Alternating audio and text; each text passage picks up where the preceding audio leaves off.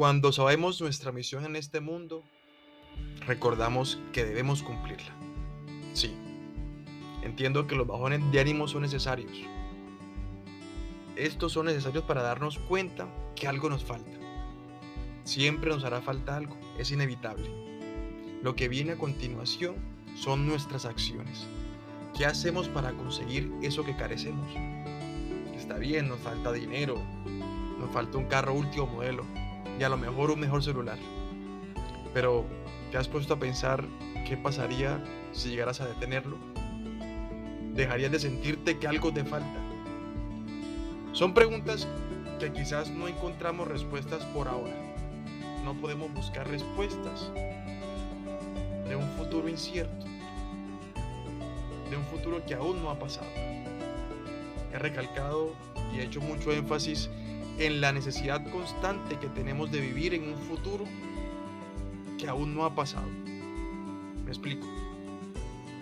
Vivimos con preocupaciones presentes que se basan en sucesos que aún no han pasado, que no podemos controlar y aún no sabemos por qué. Dejamos de disfrutar momentos de nuestro presente con personas, con nosotros mismos por estar pensando qué debemos hacer para un futuro mejor. También aplica para las personas. Dejamos de pasar tiempo de calidad con esas personas que amamos y que nos rodean, por, pensar en cómo darles mejores cosas. Y la gran mayoría de veces, cosas materiales. Y te recuerdo, vinimos a este mundo con una misión de ser felices. Claro, tenemos metas, objetivos, sueños, empecemos a construir el camino a la cima, esa cima que tanto llevamos escalando.